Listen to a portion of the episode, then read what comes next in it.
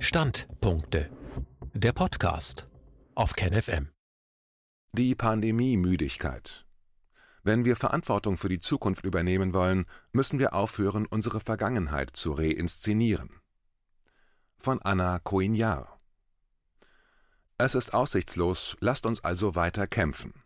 Mit Durchhalteparolen hat die Regierung am Ende des Zweiten Weltkriegs versucht, die längst kriegsmüde Bevölkerung zu motivieren.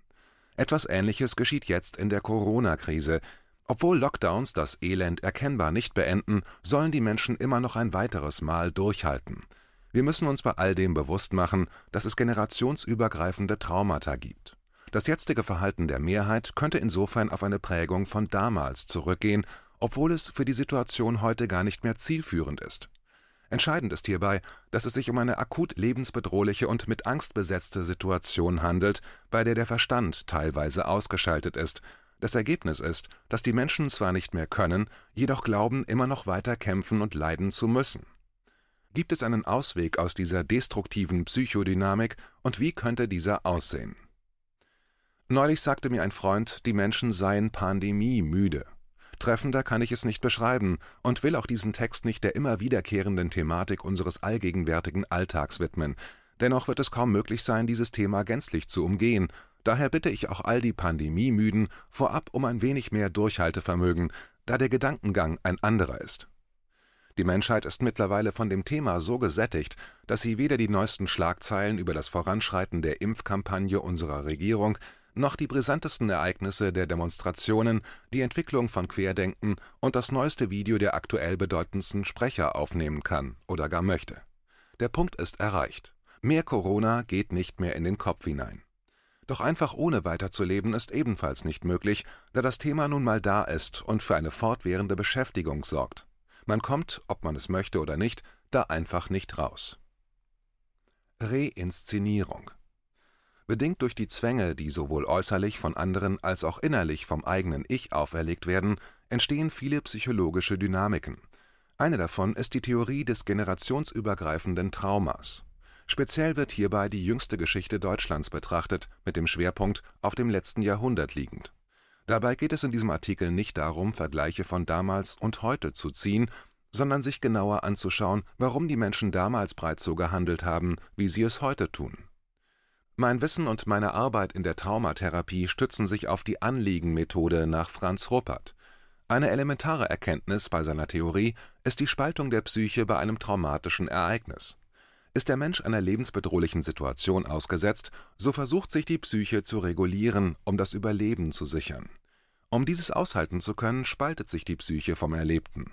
Das sichert zwar das Überleben, doch es entsteht dadurch eine Spaltung im Menschen, die die Psyche nicht mehr ganzheitlich sein lässt. Es ist eine innere Trennung der Gefühlswelt, die sich später auf unterschiedliche Weise bemerkbar macht und bei der es zu empfehlen ist, das Erlebte aufzuarbeiten, um das abgespaltene Gefühl wieder zu integrieren. Obwohl die damals lebensbedrohliche Gefahr nicht mehr real existiert, ist dieser Prozess sehr schmerzhaft. Die unterdrückten Gefühle kommen wieder hoch, und man muss sich mit diesem Schmerz auseinandersetzen und ihn wieder fühlen. Zeitgleich ist die Situation nun nicht mehr lebensbedrohlich und daher ist das Erlebte mit therapeutischer Begleitung schrittweise auszuhalten. Ist das Trauma nicht aufgearbeitet, so sucht sich die Psyche eigene Wege, das Geschehene zu integrieren. Eine Möglichkeit ist es, das Erlebte immer wieder zu rekonstruieren und neu durchzuspielen, ergo reinszeniert der Mensch dieselbe Situation immer wieder, in der Hoffnung, ein neues Ende schreiben zu können. Ein Beispiel, jedoch keine Regel, ist hier eine Frau, deren Vater die Mutter geschlagen hat.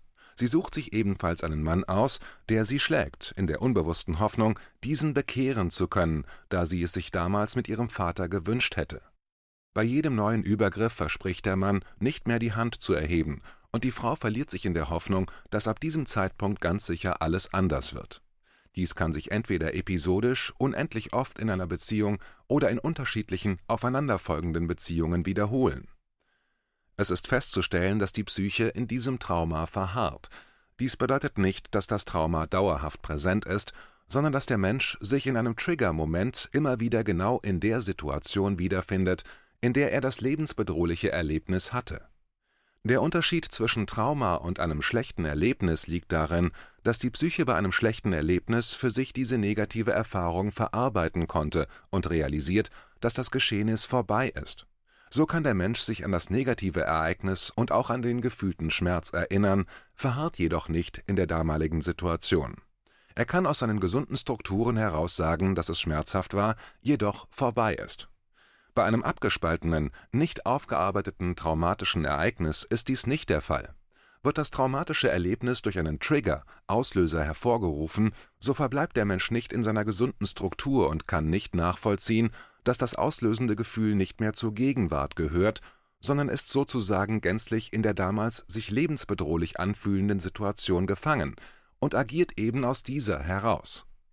Für den Außenstehenden kann solch eine Handlung als übertrieben oder nicht nachvollziehbar erscheinen. Greift man das Beispiel mit der Frau und dem schlagenden Partner auf, so kann jedoch der Außenstehende erkennen, dass sich der Partner nicht einfach ändern und es immer wieder zu Übergriffen kommen wird. Die Frau selbst und meist auch der schlagende Partner sind gefangen in ihrem individuellen Trauma, das sie miteinander weiterleben. Sie sind nicht in der Lage, diese Dynamik zu durchschauen und sind felsenfest davon überzeugt, dass es das nächste Mal anders wird. Generationsübergreifendes Trauma Eine weitere wichtige Rolle spielen hierbei die generationsübergreifenden Traumata diese können vereinfacht so erklärt werden, dass die alten Traumata, die unsere Vorfahren nicht aufgearbeitet haben, an die nächste Generation weitergegeben werden.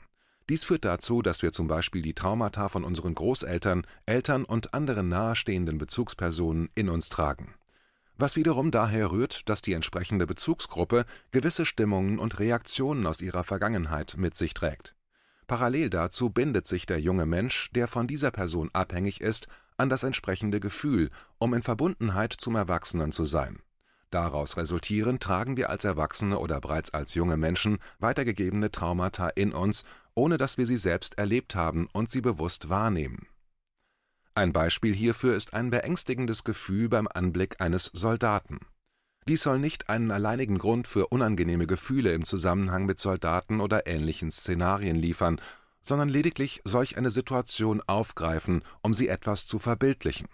Verspürt ein Mensch aus einer Generation, in der kein Krieg vor der Tür stattfand, ein unangenehmes Gefühl beim Anblick eines Soldaten oder bei ähnlichen Szenarien, so kann dies bedeuten, dass dieses Gefühl von zum Beispiel den Großeltern weitergegeben wurde, die den Krieg selber erlebt hatten.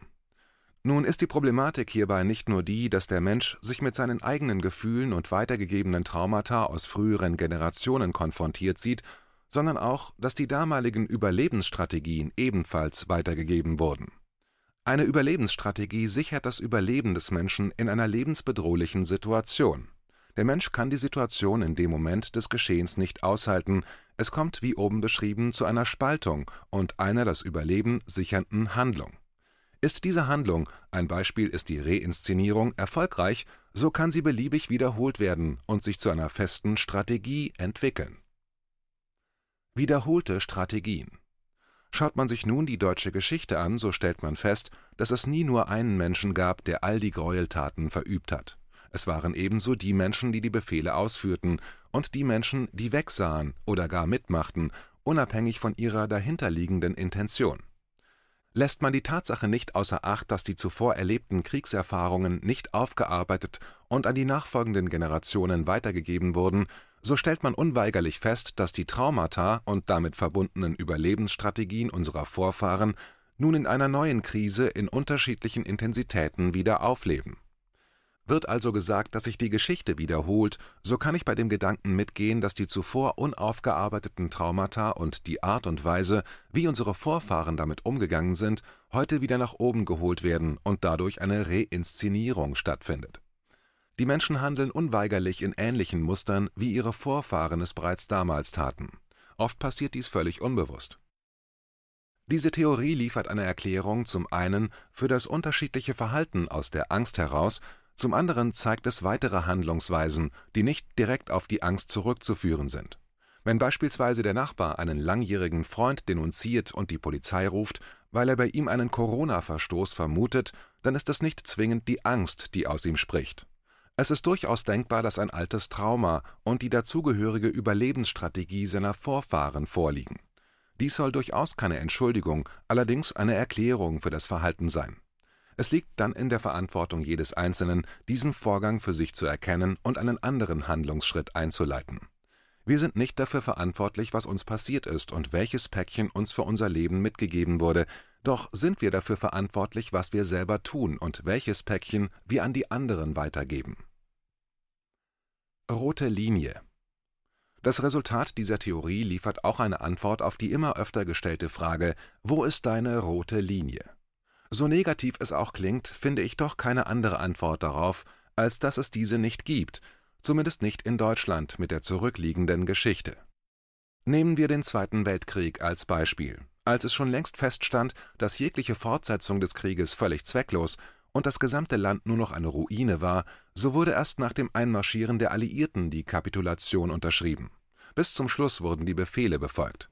Vielleicht gab es für jeden Einzelnen eine rote Linie, doch lief das Kollektiv aus unterschiedlichen Gründen mit. Demnach blieb dem Einzelnen keine wirkliche Wahl, als die eigene rote Linie immer wieder anzupassen oder ganz abzuschaffen. Irgendwann verstummt das eigene Gefühl für sich und den anderen, und es wird nur noch mitgemacht, um nicht unterzugehen. Wichtig ist mir hierbei zu betonen, dass es mir bei dieser These nicht um einen direkten Vergleich der Geschehnisse oder eine Schuldzuweisung geht, sondern um die Dynamiken von damals und heute und deren Parallelen. Ähnlich empfinde ich die Situation auch in der aktuellen Lage. Es gibt viele Menschen, die anders denken oder sich Fragen stellen, unabhängig vom Zeitpunkt innerhalb der Krise. Es gibt viele, die pandemiemüde sind, doch gleichzeitig sind sie auch müde dagegen zu sein und einfach nur noch erschöpft von all der täglichen Corona-Bestrahlung, die lediglich verstummt, wenn man sich schlafen legt. Die Reinszenierung ist gänzlich im Gange und das Rad dreht sich mit allen Beteiligten. In diesem Rad gibt es immer wieder Menschen, die aufstehen, doch haben sich die anderen bereits gesetzt, weil sie nicht mehr können. Manche haben tragischerweise das Feld schon gänzlich verlassen. So kämpft sich jeder einzeln oder auch in Gruppen durch, doch hat jeder begrenzte Kapazitäten an Energie und Willenskraft. Höre ich dann solche Aussagen wie die Menschen wachen langsam auf, so muss ich gestehen, dass ich mich nur ein wenig daran erfreuen kann, da ich keinen einzigen kenne, der im Lauf dieser Krise gänzlich seine Meinung geändert hat. Geht man dem dennoch nach, denn diese Menschen gibt es sicherlich, so haben sie für sich eine neue Erkenntnis gemacht und wollen voller Tatendrang diese verkünden. Leider können und wollen es allerdings die, die bereits im April 2020 auf der Straße standen, meist nicht mehr. So dreht sich das Rad langsam weiter und jede aufsteigende Flamme erlischt im Massentrauma und deren alten Überlebensstrategien. Übernehmen der eigenen Verantwortung diese Schlussfolgerung ist sehr demotivierend, und ich kann mir durchaus vorstellen, dass sich der eine oder andere fragt, warum bitte lese ich mir diesen Text durch, der gar nicht über Corona handeln soll, und dann geht es doch nur um das Thema mit solch einem niederschmetternden Ergebnis. Diese Frage kann ich gut nachfühlen. Nun denke ich, dass es unabhängig von Corona zum einen eine wichtige Erkenntnis ist, zu verstehen, welche Mechanismen hinter den Handlungen des Einzelnen stecken, zum anderen ist es sinnvoll, nicht am Symptom festzuhalten und dieses zu unterdrücken, sondern die Ursache zu finden und sie anzugehen. Kann man der aufgestellten Theorie ein Stück Wahrheit abgewinnen, so ist es eine Möglichkeit oder gar Einladung, sich seiner eigenen Geschichte zu widmen und sich seine Handlungen und Denkmuster anzuschauen.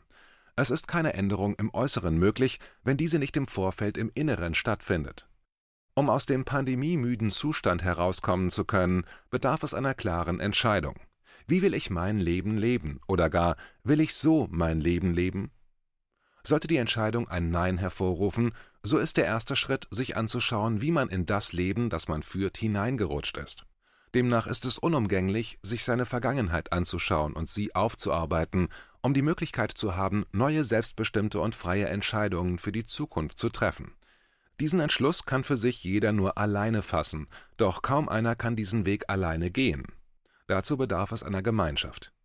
Auf diesem Weg erübrigt sich die Frage nach der roten Linie, da es ihrer nicht mehr bedarf. Es ist unwichtig, wo die rote Linie liegt und wann sie überschritten wurde, es zählt dann lediglich das eigene selbstbestimmte Leben im Verständnis seiner selbst und seiner Geschichte und in der gesunden Verantwortung gegenüber seinen Mitmenschen und der Natur. Ist ein solcher Zustand möglich, so muss die Geschichte auch nicht neu geschrieben, sondern tief und aufrichtig betrauert, individuell und kollektiv aufgearbeitet und dort eingeordnet werden, wo sie hingehört, in die Vergangenheit. Zudem wird mit der gelebten und gefühlten Gegenwart automatisch die Zukunft geschrieben, die nicht ständig geplant oder vorinszeniert werden muss. Ich wiederhole, da dieser Satz so elementar wichtig ist und uns klar sein muss. Wir sind nicht dafür verantwortlich, was uns passiert ist und welches Päckchen uns für unser Leben mitgegeben wurde, doch sind wir dafür verantwortlich, was wir selber tun und welches Päckchen wir an die anderen weitergeben. Diesen Satz widme ich unseren eigenen inneren Kindern und den nächsten Generationen, die in diesem Rad des Wahnsinns gefangen und so sehr darauf angewiesen sind, dass wir uns endlich dazu entscheiden, unser jetziges Leben zu überdenken und uns selbst zu stellen für ein weder reinszeniertes noch vorinszeniertes Leben. Das war ein Beitrag aus dem Rubicon, Magazin für die kritische Masse. KenFM ist crowdfinanziert und unabhängig. Leiste deinen Beitrag zu freier Presse und unterstütze unsere Arbeit finanziell. Wenn du zukünftig keine Beiträge verpassen willst, abonniere den KenFM Newsletter und installiere dir die KenFM App für iPhone und Android. Weitere Informationen auf canfm.de/support. Hallo Community. In diesem Video möchten wir euch das Thema Bitcoin ans Herz legen. Wir werden euch erklären, was Bitcoins sind, wie man damit bezahlen kann und welche Bedeutung diese Währung für KenFM hat. Viele von euch haben sicher schon von Bitcoin gehört oder nutzen es sogar privat. Wie ihr KenFM mit Bitcoins unterstützen könnt und warum das für uns aktuell sehr wichtig ist, verraten wir euch jetzt. Das ist ein Bitcoin. In Wirklichkeit existiert so ein Bitcoin aber gar nicht. Es gibt ihn nur virtuell im Internet als digitale Währung in einem digitalen Konto. Bitcoin ist eine sogenannte Kryptowährung, die bekannteste weltweit. Man kann damit via Computer oder Smartphone einkaufen, spenden oder sich gegenseitig Bitcoins zuschicken. Bitcoins kann man wie Währungen oder Edelmetalle zum aktuellen Wechselkurs kaufen, verkaufen oder von Freunden zugeschickt bekommen. Einzige Voraussetzung, ein E-Wallet, zu Deutsch eine elektronische Geldbörse. Das ist ein Account oder Konto, über das man Bitcoins empfangen oder versenden kann. Wie ihr wisst, nutzen auch wir bei KenFM schon seit ein paar Jahren Bitcoin, damit wir im Notfall auch finanziell unabhängig bleiben können, zum Beispiel von Banken, die uns nicht mehr mögen. Da viele Banken mit unserer Berichterstattung nicht einverstanden sind und nicht im Zusammenhang mit KenFM genannt werden möchten, kam es in den letzten Monaten so weit, dass uns gar keine Bank mehr mag. Weshalb wir leider damit rechnen müssen, vom kompletten IBAN-Zahlungsverkehr ausgeschlossen zu werden. Deshalb der Appell an euch, beschäftigt euch jetzt schon mit der Funktionsweise von Bitcoin, damit ihr uns auch im Notfall trotzdem weiter unterstützen könnt. Alles, was ihr dafür tun müsst, ist, eure bisherige Unterstützung in Euro einfach in Bitcoin an uns zu senden. Dazu legt ihr einfach eine kostenlose E-Wallet an, wandelt einen Betrag eurer Wahl in Bitcoin um und sendet uns diesen an unseren Bitcoin-Account. Den Link findet ihr unter jedem unserer Beiträge sowie unter diesem Video. Alternativ dazu könnt ihr aber auch diesen QR-Code mit eurem Smartphone scannen. Übrigens, eine detaillierte Schritt-für-Schritt-Anleitung haben wir zum Nachlesen für euch schon einmal vorbereitet. Ihr findet sie auf canfm.de/bitcoin. Ob Bitcoin oder Kryptowährungen wirklich die Zukunft des Geldes sind, wissen wir nicht. Aber vielleicht ist das bald unsere einzige Option, so unabhängig wie möglich und vor allem ohne Bankkonto für euch in Zukunft weiterhin freien und unabhängigen Journalismus machen zu können. Wir hoffen sehr auf eure Unterstützung und sagen jetzt schon tausendmal Danke. Euer Team von KenFM.